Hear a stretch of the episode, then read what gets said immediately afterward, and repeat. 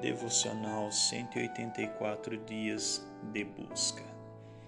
Dia 48. Abençoados para abençoar.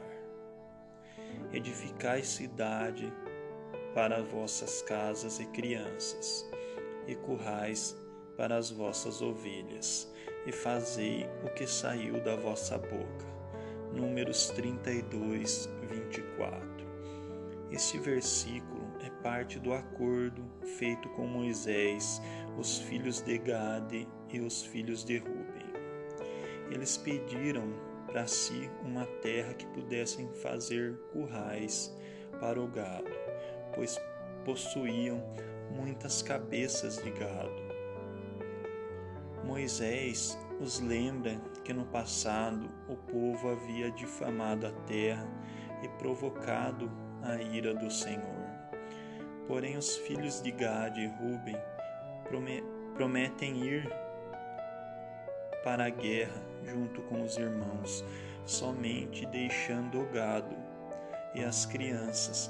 Assim sendo, não iriam tomar posse se apenas ficassem com as terras que, lhe, que lhes interessavam.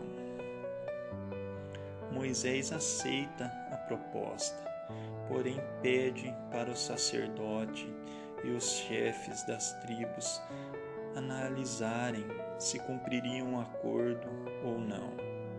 Eles cumpriram o acordo e ficaram com as terras que desejavam. Às vezes, na nossa vida, precisamos pensar no próximo e não só em nós mesmos.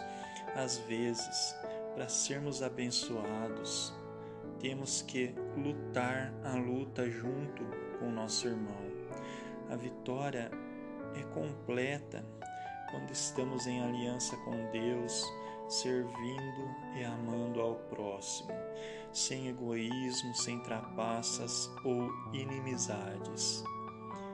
Em Filipenses, capítulo 2, versículos 3 e 4, nos diz: Nada façais por contenda ou por vanglória, mas por humildade, cada um considere os outros superiores a si mesmo.